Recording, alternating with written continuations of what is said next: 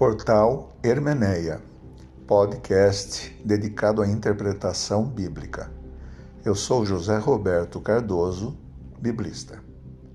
Hoje vamos estudar Amós capítulo 2, versos 6 ao 8. Usarei a versão da Bíblia Pastoral. O texto bíblico diz assim: Assim diz Javé: Por três crimes de Israel e pelo quarto, eu não vou perdoar, porque vendem um justo por dinheiro e o necessitado por um par de sandálias. Pisoteiam os fracos no chão e desviam o caminho dos pobres. Pai e filho dormem com a mesma jovem, profanando assim o meu nome santo. Diante de todos os altares eles se deitam sobre roupas penhoradas e no templo do seu Deus bebem vinho. Esse texto é muito importante e é especial para os dias de hoje. Na verdade, Amós tem uma característica perene, constante sempre continuará falando. Amós é um profeta nascido no Reino do Sul, mas que vai para o Reino do Norte profetizar. O profeta, a palavra usada para profeta é Nabi. A palavra profeta é uma palavra grega que significa aquele que fala em frente ou na frente. A palavra Nabi pode significar vidente. Mas as duas podem incorrer em erro, porque nós, com a mentalidade ocidental, pensamos em profeta sempre como aquele que adivinha, que diz o que vai acontecer no futuro. Na Bíblia não é bem assim. O profeta é aquele que diz oráculos em relação à atualidade. Não se confunde com o oráculo de Delfos que joga uma palavra e quem interpreta e pode interpretar de uma maneira correta ou errada. O profeta na Bíblia, ele fala direto, é assertivo. E Amós é, uma, é um profeta assim. Ele sai da sua terra, Moreset, e vai para o norte. Há dois reis nesse Israel dividido. Um rei que está no norte e outro no sul. Então, ele é chamado para falar justamente ao povo do norte. E aqui há toda uma linguagem poética, mas também retirada da sabedoria de Israel. O texto começa por elencar crimes. Por três crimes e pelo quarto, eu não vou perdoar Israel. Esse não é o primeiro oráculo ou a primeira palavra de Amós. No capítulo 1, nós vamos encontrar sete oráculos. E sete significa totalidade. Amós faz uma retórica muito importante. Ele poderia parar no sétimo, todos esperavam que parasse no sétimo, mas ele chega no oitavo, e o oitavo é o seu público, é o público que precisa escutar a sua palavra. Então ele dá um nó na cabeça daqueles que estão ouvindo. O texto diz que são três ou quatro. Veja a soma: três e quatro, sete. Mas quais são os crimes que Amós vem denunciar?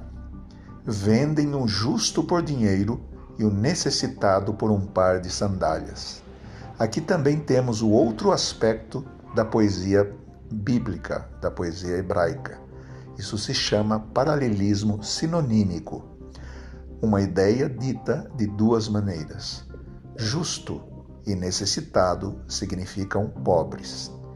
Vendem e trocam, ou seja, são esmagados pela injustiça. O necessitado e aquele que só tem um par de sandálias.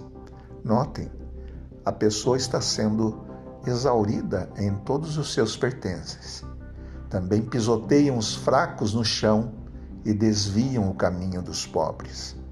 O texto é contundente e mostra que há muita injustiça nessa terra. Deus tem uma predileção por aqueles que sofrem injustiça, por aqueles que são fracos, por aqueles que não têm a quem clamar, os pobres, os necessitados, os miseráveis.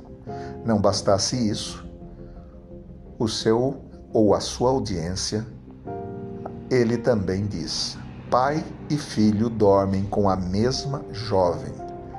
Essa é uma maneira de dizer que essa jovem é uma escrava e pai e filho abusam, profanam a sexualidade da moça. Há então muita promiscuidade e há aqui uma violência contra a mulher. E isso tem um preço.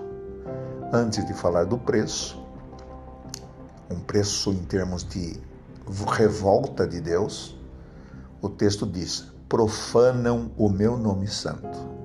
Deus não chamou o homem para abusar da mulher.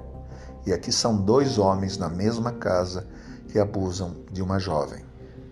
A outra coisa que o texto diz é que diante deles, de todos os altares, eles se deitam sobre roupas penhoradas, ou seja, eles roubam as pessoas no seu mais mínimo bem.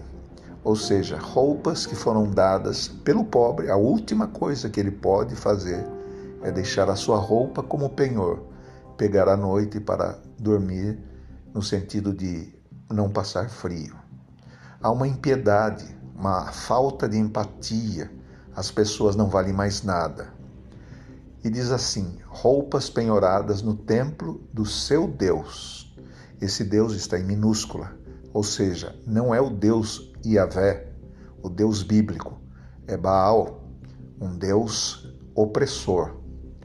Toda vez que as pessoas abandonam o Deus verdadeiro, o Deus bíblico que é pelos pobres, que é pelos que passam maus tratos, que sofrem injustiça, estão adorando qualquer outra coisa, mas não o Deus verdadeiro. Além disto, há muita usura. Quem ganha com isto? Quem tem bens. Quem ganha com o que nós padecemos nesses tempos difíceis? É o sistema bancário Portanto, o texto é muito atual e vale a pena meditar nele. Até o próximo episódio.